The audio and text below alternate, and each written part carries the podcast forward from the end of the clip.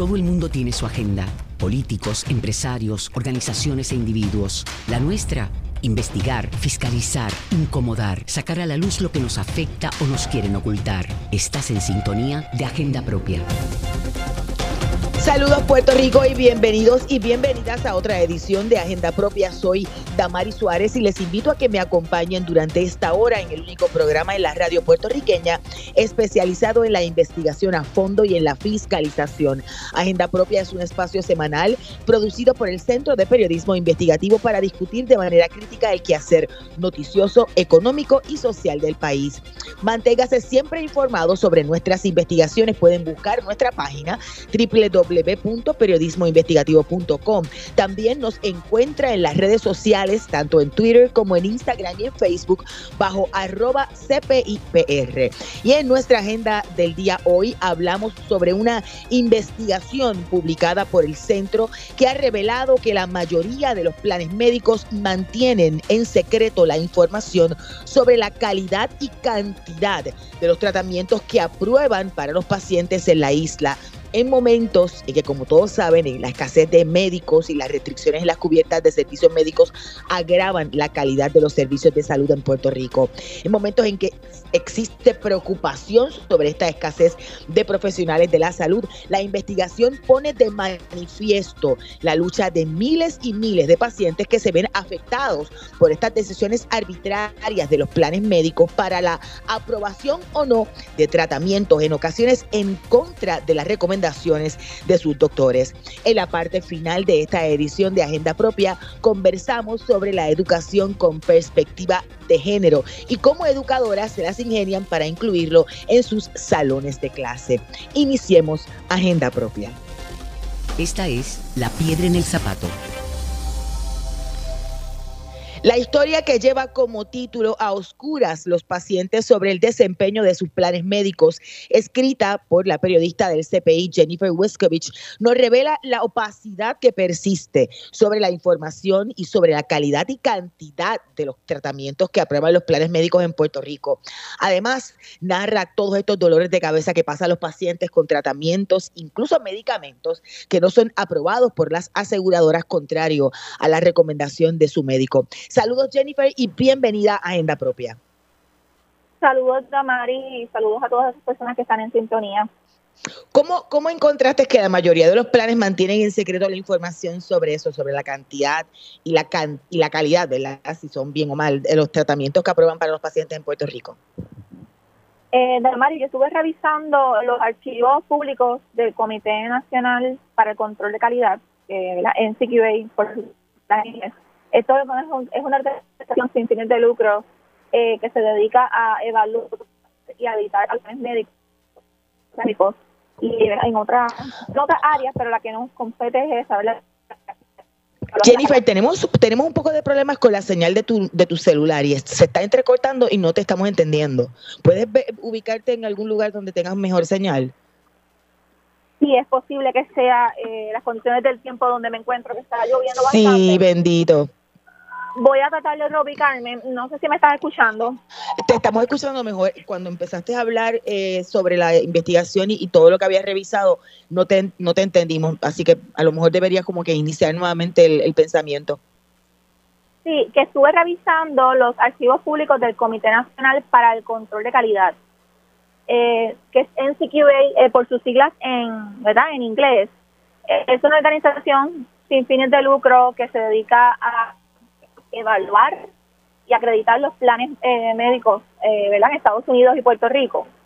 Eh, ¿Me estoy escuchando mejor, Damaris? sí, se está escuchando mucho mejor, sí. Ok, entonces pues yo estuve evaluando esos archivos públicos, ¿verdad? Donde me di cuenta que la mayoría de los planes médicos de Puerto Rico pues no reporta sus datos para ser evaluados por esta entidad. Solamente uno humana, humana de humana, ¿verdad? Fue el único que se, el único plan comercial que se sometió a este proceso y otros que sí se lo hicieron son algunos productos de Medical Advantage eh, que tienen que hacerlo porque es obligatorio, que lo exige este CMS, pero solamente uno a nivel comercial humana fue el único que se sometió a este proceso eh, y obtuvo un 2.5 de cinco estrellas. Wow. ¿Por qué razón? Digo, ¿y qué, respuesta dan si alguna de las aseguradoras no, no someten esos, esos documentos, esa información? Pues, pues mira, las aseguradoras básicamente justificaron este no someterse a este proceso, pues porque ellos alegan que lo hacen con otras organizaciones que también acreditan evaluaciones médicos. Sin embargo, es, esta, este comité NCQA pues es como la, la principal herramienta realmente, pero ellos alegan que lo hacen con otros con otras este, organizaciones. También eh, alegan que que la, lo que lo hicieron, ¿verdad? Las bajas calificaciones también justificaron este, tener esas bajas, bajas justificaciones, eh, calificaciones, debo decir. Entonces, eh, básicamente eso fue lo que lo que indicaron. Entonces, en el caso de Triple M, pues ellos indican que eh, también es otro el este, pero que están todavía en ese proceso. Sí, vas a tener que reubicarte porque seguimos teniendo problemas con la, con la señal. Eh, em, ¿Qué dice el vicepresidente asociado de, Relaciones Externas de ese comité, del Comité Nacional para el Control de, la Calidad sobre, la publicación, ¿verdad? la transparencia en publicación de esos datos? Eh, bueno, pues básicamente este, ¿verdad? nos indica que es sumamente importante eh, para los que conoce la calidad de los servicios, eh, ¿verdad? Que los planes médicos puedan someter sus datos ante la, esta organización y puedan entonces saber, eh, ¿verdad? Todo lo, concerniente a los tratamientos, a los, ¿verdad? Este, medicamentos y todo ese tipo de información tan importante para los, ¿verdad? Los, los que tienen planes médicos. Entonces, los que los, los que sí eh, eh, eh, sometieron tienen muy bajas calificaciones, nos decías previamente. ¿En, qué sentido y sobre todo bajo qué escenario? ¿Cómo, ¿Cómo los evalúan? Bueno, básicamente ninguno de los planes médicos llega a las cinco estrellas, que verdad que es el, el máximo de las estrellas que otorga esta organización. Casi todos están en 2.5, en 3, pero ninguno llega hasta 5, hasta 5 estrellas. El mejor que está es, uno que se llama Sierra, pero tiene muy ah, pocos eh, afiliados en Puerto Rico, ese plan médico. Sí. Eh, entrevista a un familiar de un paciente de cáncer y, también a, varios médicos. Eh, ¿Es común que las aseguradoras cambien o simplemente no aprueben tratamientos a pacientes? Lamentablemente es muy común, Damaris. Es muy común, este, ¿verdad? A través de esta investigación se vio evidenciado, ¿verdad?, cómo esta práctica está afectando directamente a los pacientes.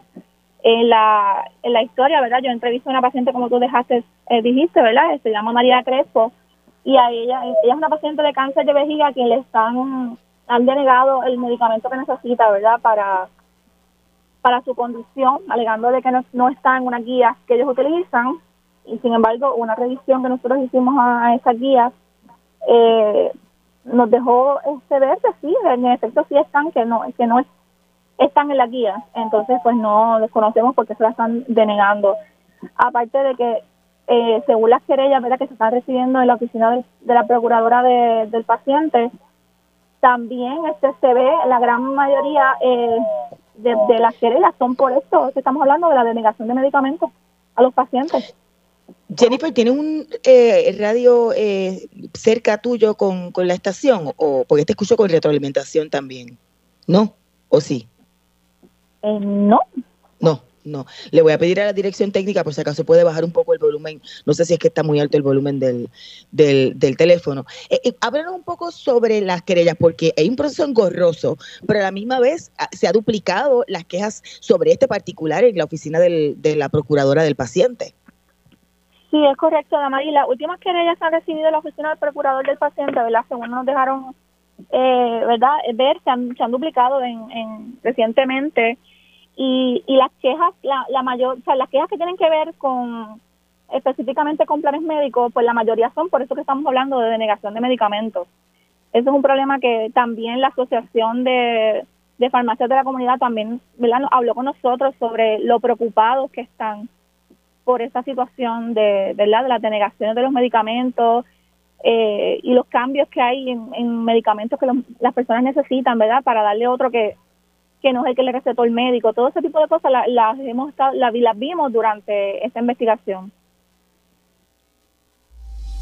Vamos a la cita directa. Jennifer, y ahora se une a nuestra conversación Ketsi Soto, procuradora auxiliar de asuntos programáticos de la Procuraduría del Paciente. Saludos y bienvenida a Agenda Propia.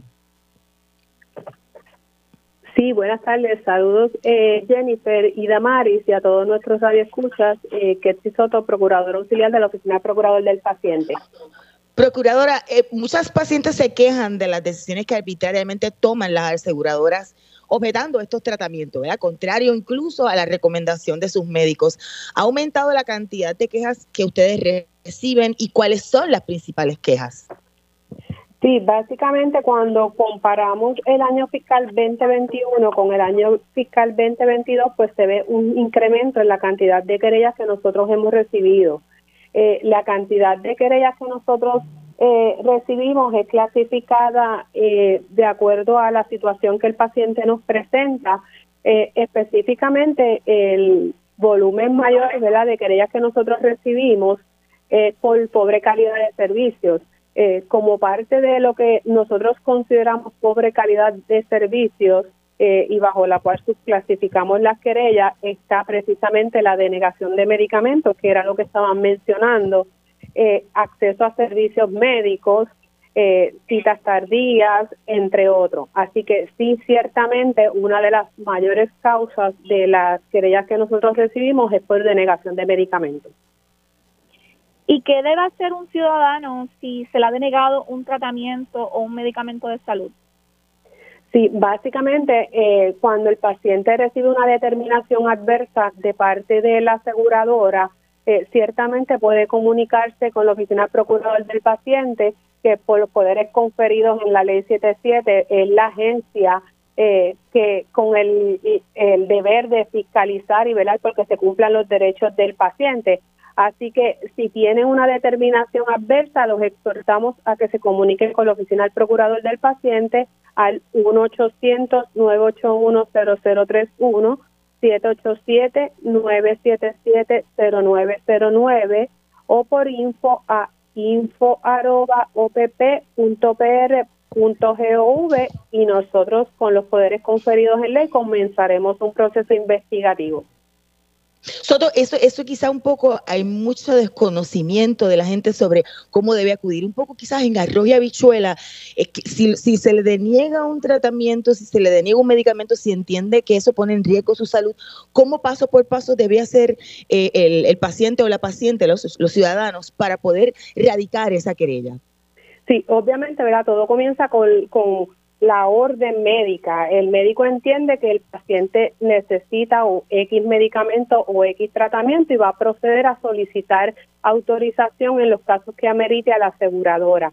Ahí la aseguradora va a evaluar conforme a los protocolos eh, vigentes para determinar si autoriza o no.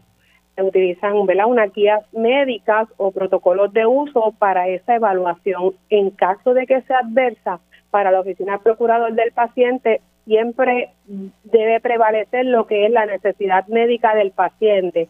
Así que hacia esos fines nosotros vamos a proteger, ¿verdad? Y, defender ese derecho del paciente eh, con la debida justificación del médico que ordena el servicio, que, ¿verdad? Él, es el médico que conoce al paciente y que sabe por qué está ordenando ese tratamiento. Así que en conjunto trabajamos la situación para que el paciente obtenga el remedio que ha sido solicitado.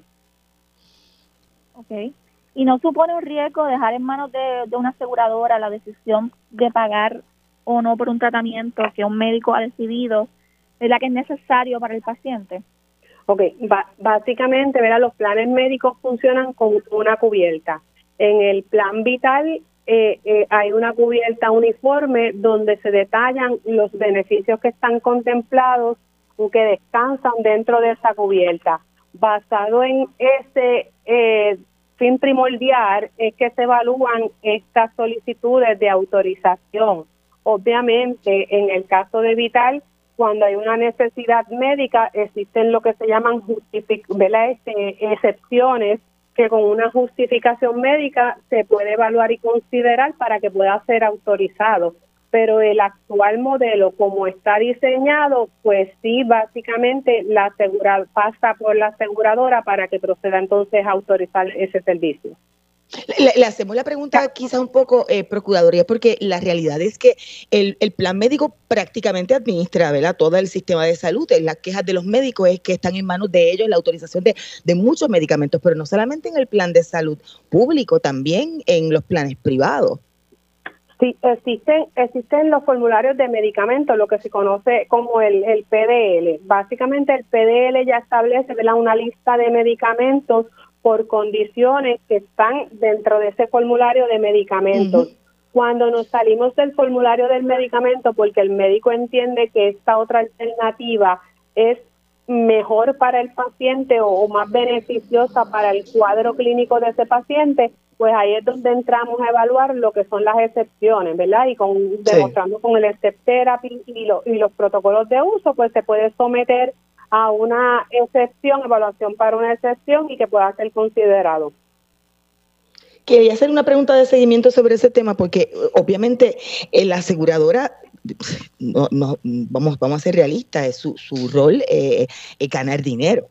Este, estamos poniendo en manos de quien quiere ganar dinero si se le da un tratamiento bueno o mejor a un paciente. Eh, no debería haber un proceso de fiscalización adicional para que eso no quede en manos de la aseguradora, aunque haya una lista preferencial, etcétera, pero que la decisión final no la tome la aseguradora. Bueno, eh, eh, en el caso del plan vital existe lo que es el comité de farmacia y terapéutica, que es quien evalúan lo, los medicamentos que salen en el mercado y cuáles medicamentos deben ser añadidos en el formulario.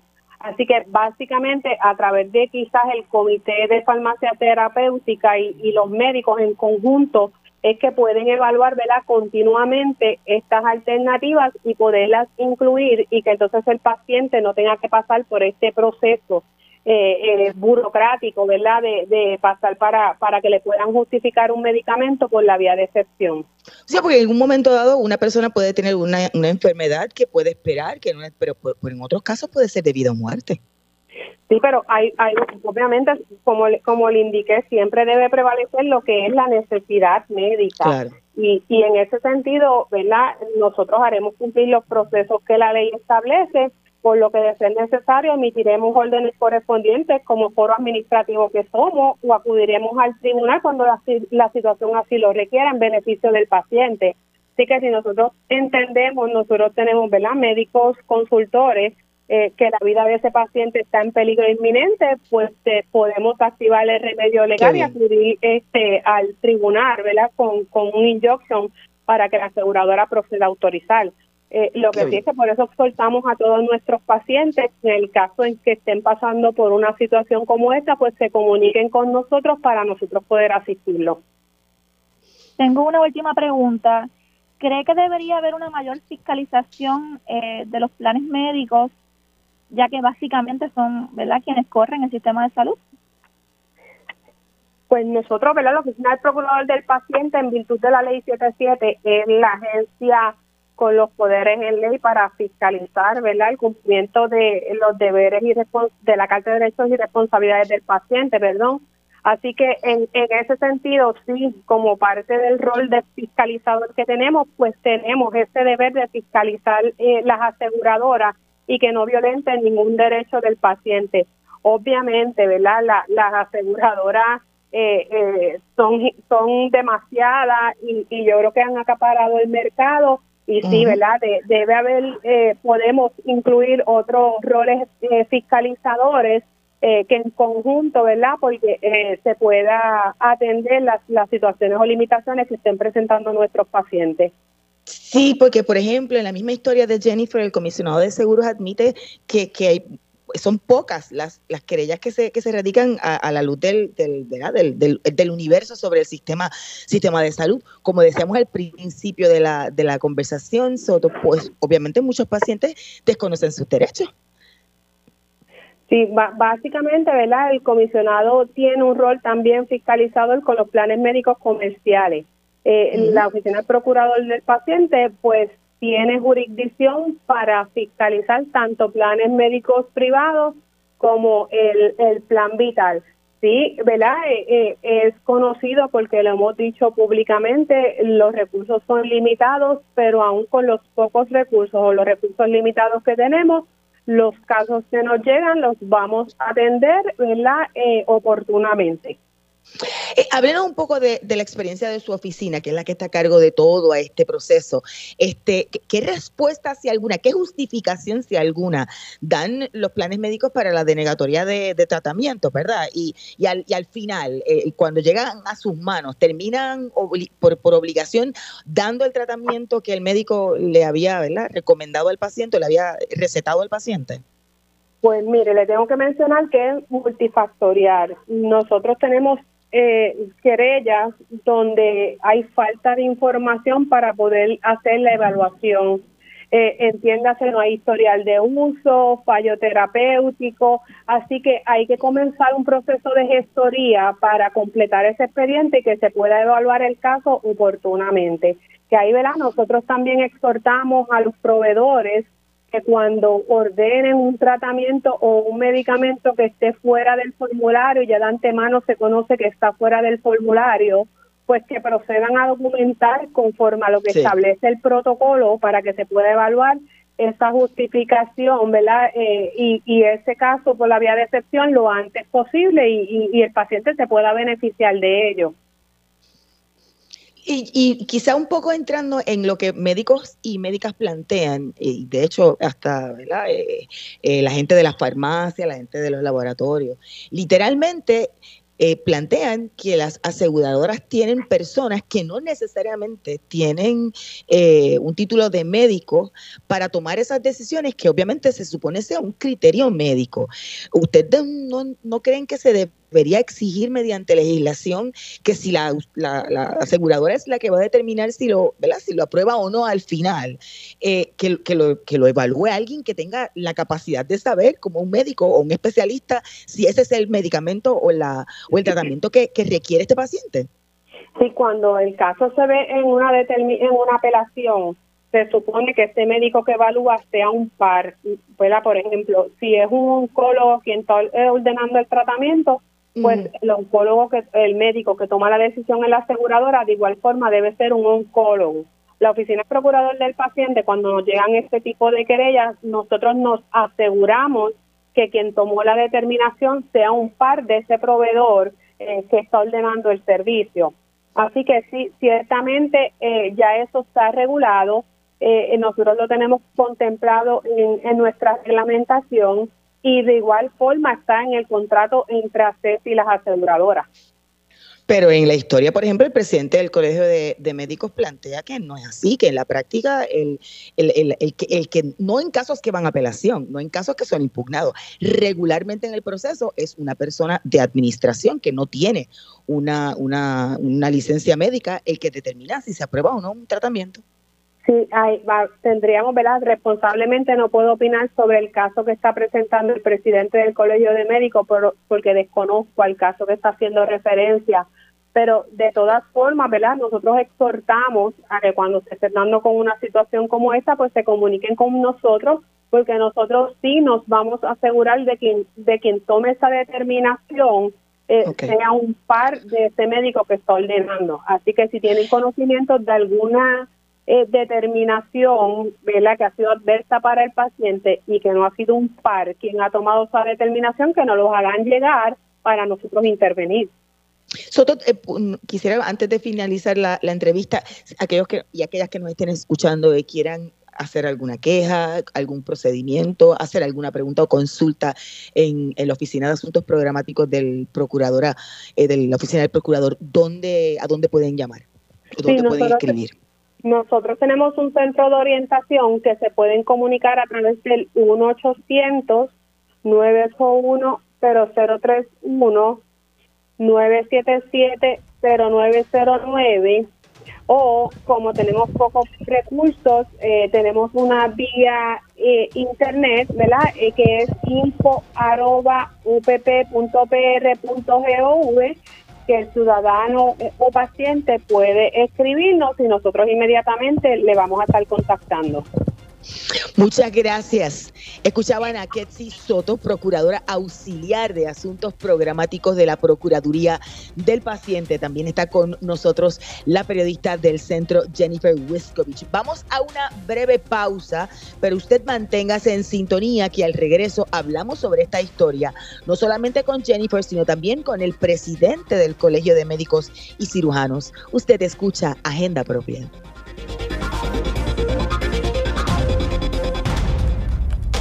Agenda Propia regresa en breve. Ya regresamos con Agenda Propia.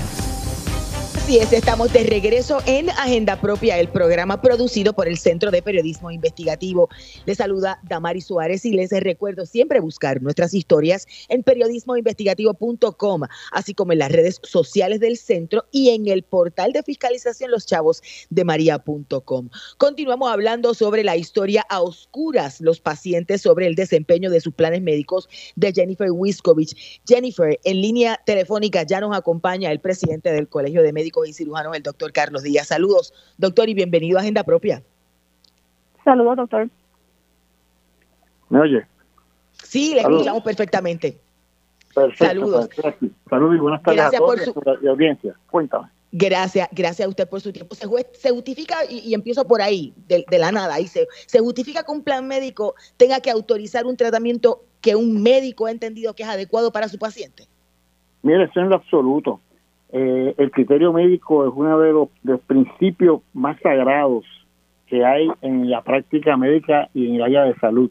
El criterio médico, eh, hasta legalmente, legalmente se respeta por encima de cualquier dato. Y eso ocurre de que a veces se mandan pruebas y un tribunal se dice, ¿y cuál fue mi criterio crédito? Fue que mi criterio médico fue que yo entendí que era esto y esto y esto.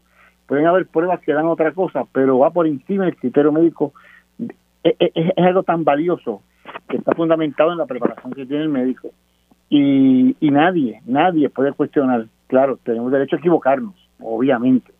Y tenemos derecho a, recapacitar y, a, y, nosotros a, a reevaluar decisiones que se han tomado. Pero que una aseguradora que no ve el paciente y que una persona que está al otro lado de esa evaluación es por teléfono y que está subpreparada, jamás tiene la preparación de un médico, y le diga al médico que lo que está ordenando, diciendo no es, o pidiéndole justificación, eso es totalmente, es, es lo más, eso, eso no se puede tolerar. Doctor, Hace- hace un- y, y- Jennifer va a hacerle una pregunta, pero Sí. de seguimiento a esa. Hace un instante le preguntaba eso mismo a la procuradora auxiliar, la que maneja la oficina de la Procuraduría del Paciente, sobre el asunto de que se plantean, y no es la primera vez que lo escucho, de médicos diciendo que los que toman la decisión son administradores, son personas de oficina, no necesariamente son galenos. Ella plantea que cuando va un proceso de apelación siempre va un médico. Eh, eh, usted nos asegura, y por la experiencia de los médicos, que esa persona que toma la decisión de aceptar o no, eh, o aprobar o no un tratamiento médico en ocasiones no es ni siquiera un médico. Eso es, eso es, eso es casi el 90%. En ese momento, cuando estás frente al paciente y tú llamas por teléfono, te llaman, no es un médico, es una persona que tiene una directrices por una computadora, una persona que tiene a lo mejor una preparación de eh, una operación, pero que jamás, jamás será con un médico. Ahora, cuando se apela y cuando se pa y se tiene que ir a, a más arriba, y entonces uno tiene que ir más arriba y ya pasaron una semana, dos semanas y el paciente sigue deteriorándose, entonces, ah, pero allá entonces que un médico, a lo mejor el, el director médico del plan médico le da una opinión a uno, ¿cuánto? ¿Cuánto después? Hasta que se puede morir el paciente. ¿Usted entiende que se debe legislar para que sea un médico el que tome esa decisión? Digo, mínimamente. Si está en manos Es que- del plan aprobar al final. Es que eso está legislado y hay una ley que aprobó eso.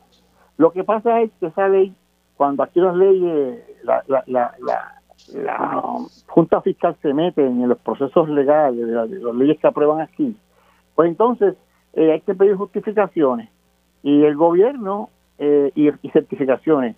Y hay un mecanismo para presentar por qué estás haciendo esa ley.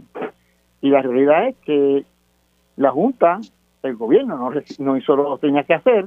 La Junta dijo que como el gobierno no presentó las justificaciones ni las recomendaciones como tenía que hacerlo, pues no le dio, no lo pasó.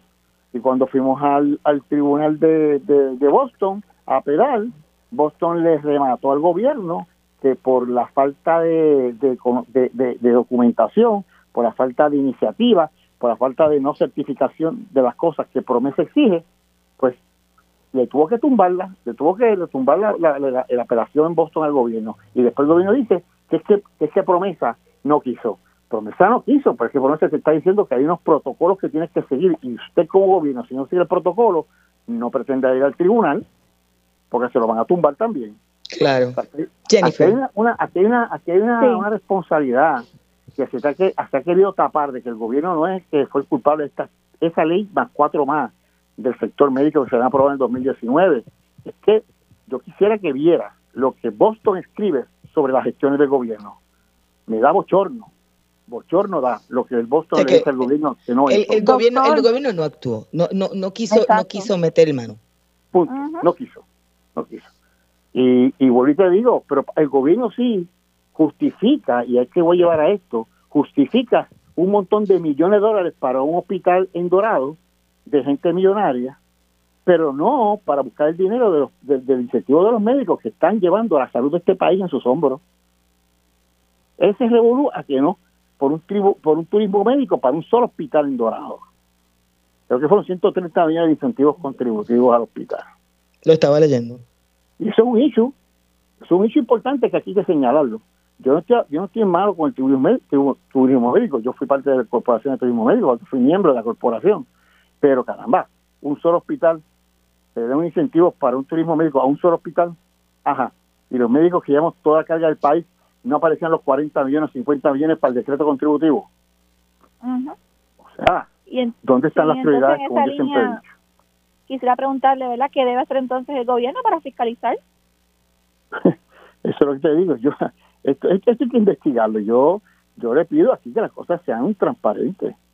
Yo no tengo problema que usted pueda incentivo para unas cuestiones de, salud, perfecto, pero en la crisis que tiene este país de médicos y de personal y de, y de trabajadores de la salud, caramba, o sea, a una, a una iniciativa millonaria de Dorado, caramba, o sea, a mí Sabanera Health, yo creo que pueden que traigan todo el dinero ellos que pongan el hospital ellos. Yo no tengo problema y que den el servicio ellos.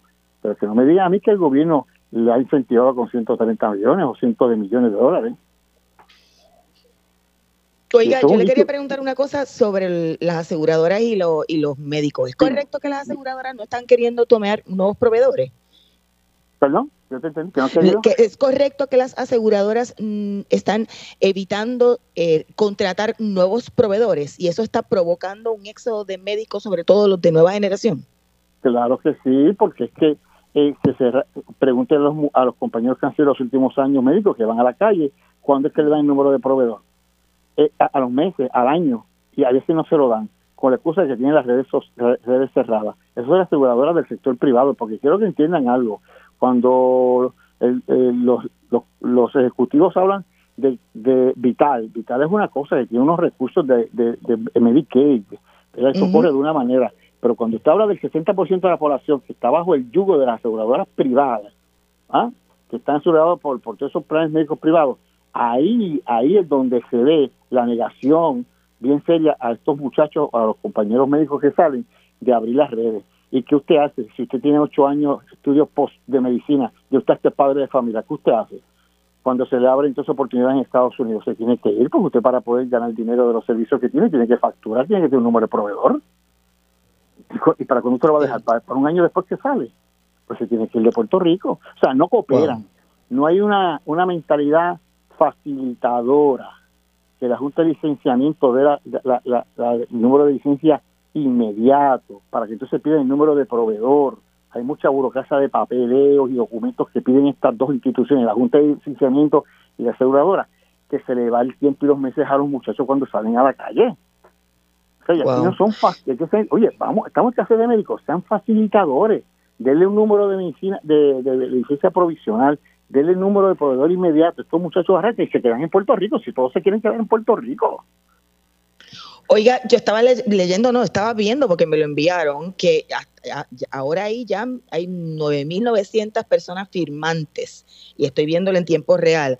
Un documento en change.org de, de, fiscalizar para a las aseguradoras para, para minimizar la fuga de, médicos. ¿Qué, ¿Qué, efecto usted cree pueda tener esto con, con la cantidad ya de 9.000 y pico de firmantes? Pero además, ¿qué es lo que debe hacer el gobierno? el gobierno tiene que ser bien claro, el gobierno tiene, tiene el poder estatal. de controlar las aseguradoras y ponerle el control. Lo tienen. Y si usted no cumple como seguro, pues se, se, se cierra, se le quita el contrato. Si no cumple con lo que tiene que ser. Ahora las aseguradoras dicen, ah, es que no podemos darle un aumento a los médicos porque tendremos que aumentar la prima de los pacientes. Pero es que, es que ese no es el issue, y la ganancia. La ganancia no se toca. ¿Y cuánto ganan estas aseguradoras aquí? Millones de dólares. O sea, que ahora su, criterio es económico y no médico. Ajá, el criterio médico va por, el económico va por encima del médico, pero ¿qué es esto? O sea, eh, y aquí, mira, con la pandemia, aquí se, se, economizaron un montón de millones de dólares porque la gente no fue a los hospitales, no fue a la emergencia. Aquí millones y millones del presupuesto de cada una de estas aseguradoras no lo usaron. ¿Sabes de qué estamos hablando?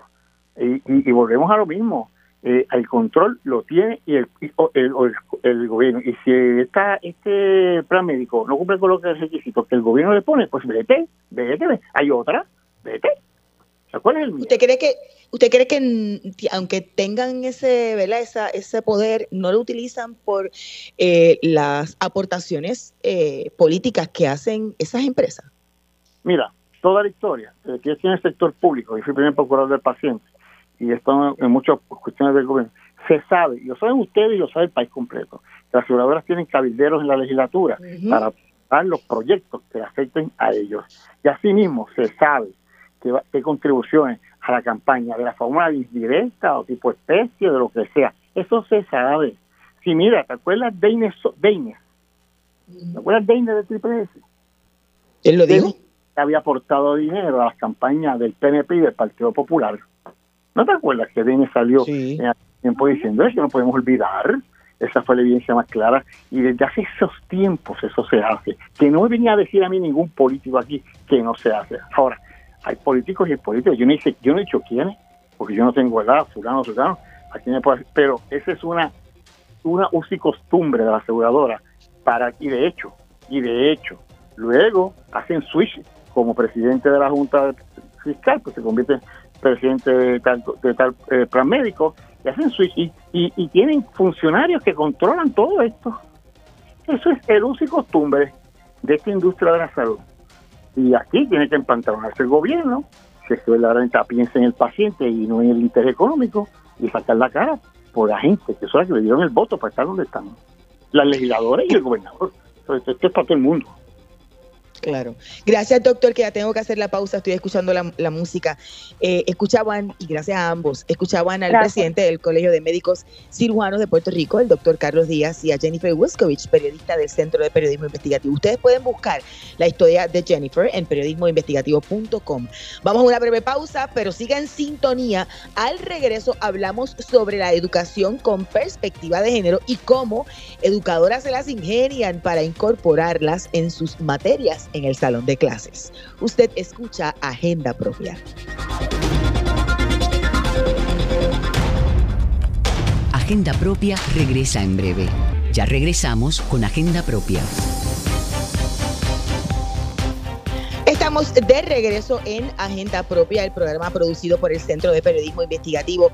Soy Damari Suárez y les recuerdo que busquen nuestras historias tanto en nuestra página periodismoinvestigativo.com, también pueden buscar en el portal de fiscalización loschavosdemaria.com y además pueden buscar nuestras redes sociales. Ante la inacción del oficialismo del Departamento de Educación para implantar un currículo con perspectiva de género, Tres educadoras con la conciencia de su importancia buscan estrategias para atajar las bases de la inequidad de una sociedad patriarcal desde sus espacios en sus escuelas. Hablo de las maestras Alejandra Lara y Chabeli Santiago, así como la trabajadora social escolar Lidimar Garriga, que se unieron el pasado miércoles para hablar sobre sus formas de educar desde la equidad. Esto fue en el panel inaugural de la jornada de perspectiva de género y periodismo investigativo de la Unidad Investigativa de Género, una alianza entre el medio Todas y el Centro de Periodismo Investigativo. Precisamente para hablarnos de esta conversación, me acompaña preliminarmente Cristina Del Mar, periodista del CPI y de Todas, y ya mismo se une a nuestra conversación Chabel y Santiago. ¿Cómo está Cristina? Buenas tardes y bienvenida a Agenda Propia. Hola, saludos Damaris, buenas tardes. primeramente, háblanos un poco, un poco del, del, panel, cómo surge la iniciativa, cómo fue esa, ¿verdad? esa experiencia de escuchar a, estas tres eh, educadoras.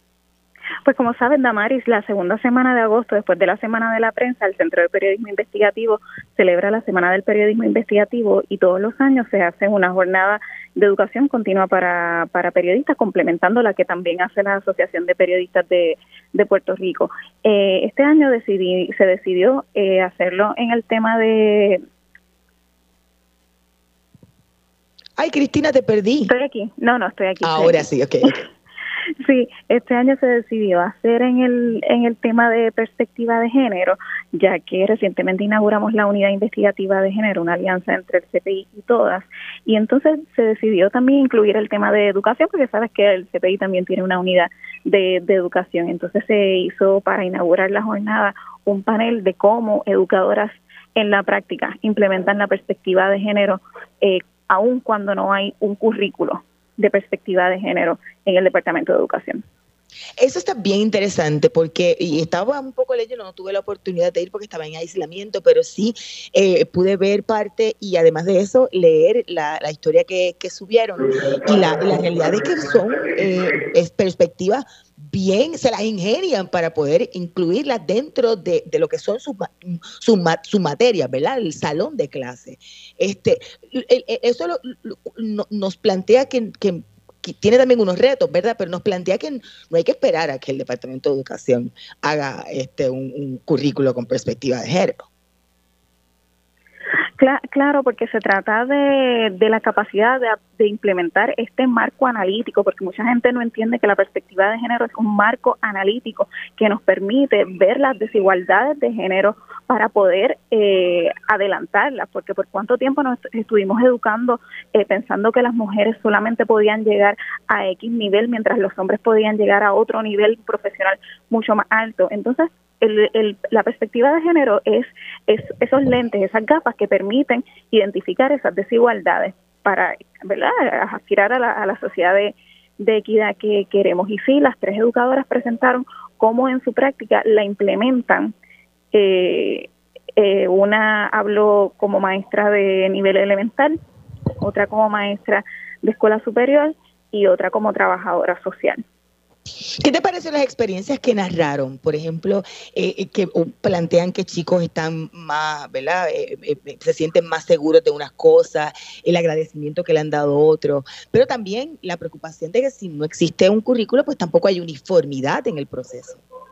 Correcto, yo creo que fue bien interesante que pudiéramos escuchar de parte de las mismas educadoras de qué se trata esto y las experiencias que ellas de primera mano tienen en el salón de clase. Una de ellas, Alejandra Lara Infante, que también es periodista de todas, hablaba de cómo él aprovechó el día de San Valentín para deconstruir con sus estudiantes los mitos del amor romántico y se dio cuenta de que sí, que están muy arraigados esos mitos del amor romántico, de, de pensar que si una persona no te cela es porque no te quiere o que una niña o adolescente debe de vestirse de cierta manera para agradar a su novio.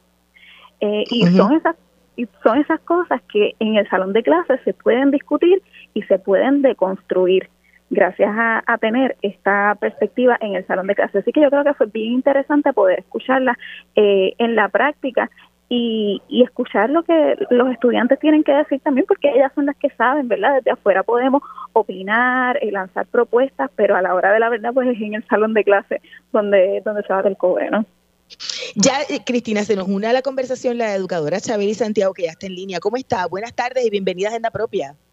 Hola, buenas tardes. Estamos muy bien aquí con un aguacero bien chévere entrando un poco por las ventanas del salón de clase. Ay, bendito. Quisiéramos un poco plantear o revivir lo que ustedes planteaban el pasado miércoles en este panel y hablaba con Cristina de ello, de su experiencia, cuán necesaria es esta educación con perspectiva de género y cómo la ha podido integrar en su propio eh, materia, ¿verdad? Materia en salón de clase.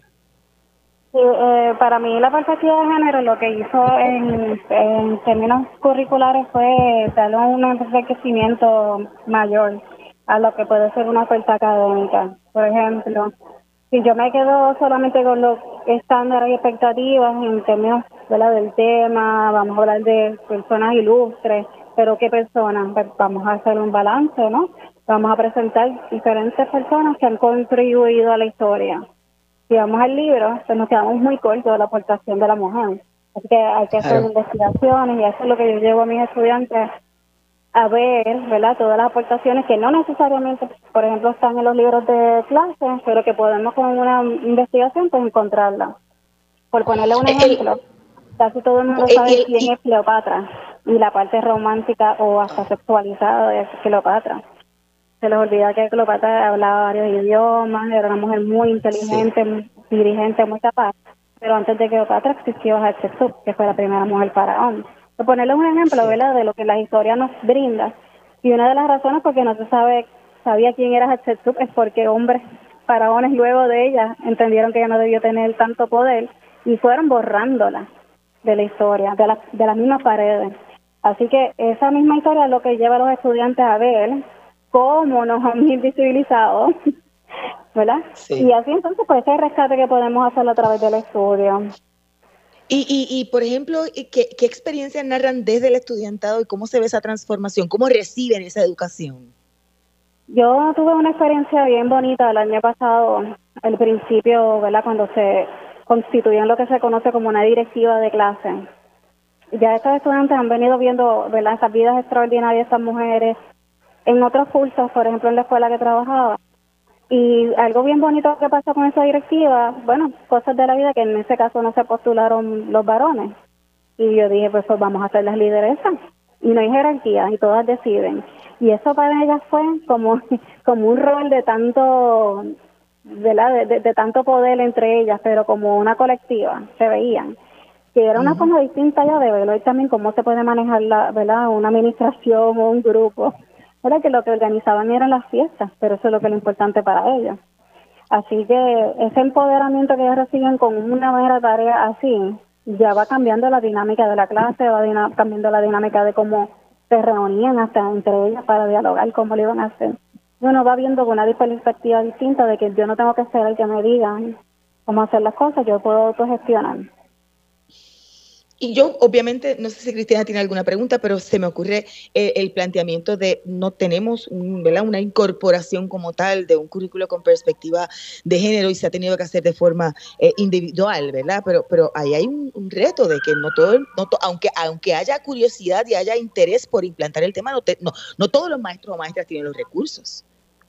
Y ahí es donde o conocen, O el conocimiento, ¿verdad? Eso es la parte lamentable de esta situación porque esa misma discusión que se ha tejido el Estado no ha permitido esa conversación entre, entre los mismos educadores para llegar a ese punto ¿verdad? de convergencia. Yo pienso que se dejó politizar el tema y que obviamente ¿verdad? el tema es político, pero en, el, en este caso de, de usarlo como un este batón político, por decirlo así, y no se han entrado a la profundidad y de la maravilla que puede ser el tema. Por ejemplo, yo tengo conciencia de que como parte de los de los de los procesos del mismo comité PAR se llegaron a darle unos talleres, se llegó a conceptualizar y justo cuando cambia el nombre y cambia todo, es que se detiene. Algo que ya estaba cogiendo forma y algo que tenía mucha posibilidad. Eso le iba a preguntar, eh, se habló de la integración de este currículo de equidad y respeto. ¿En qué quedó eso? Y si a estas alturas, a días de que reciban los estudiantes en las escuelas, se tiene algún documento o eso quedó en la nada.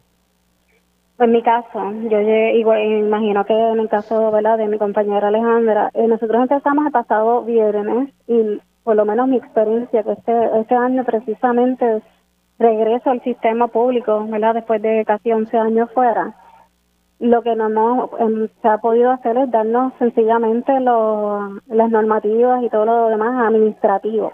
No hemos entrado de lleno en temas curriculares. ese encuentro de ideas no se, ha, no se ha podido dar. Por ende, no se ha podido tocar base en lo que refiere y lo que cómo se podría trabajar este tema. O sea que eso, eso no empieza ahora, punto, porque ya los niños em, eh, llegan esta semana, creo que el, el, miércoles, ¿verdad? Es que llegan al, a los ellos Llegan, sí, llegan el miércoles. Yo por lo menos tengo una base, ¿verdad? Tengo una experiencia que la puedo traer, pero el colega que quisiera, hasta que quisiera, ¿verdad? De una forma muy, muy este, respetuosa y hasta interesada llegar al tema, pues se ve limitado porque no se nos ha orientado. Ni el nombre que le pusieron ni lo que podría ser la perspectiva de género en sí. Cristina, una reflexión final si deseas.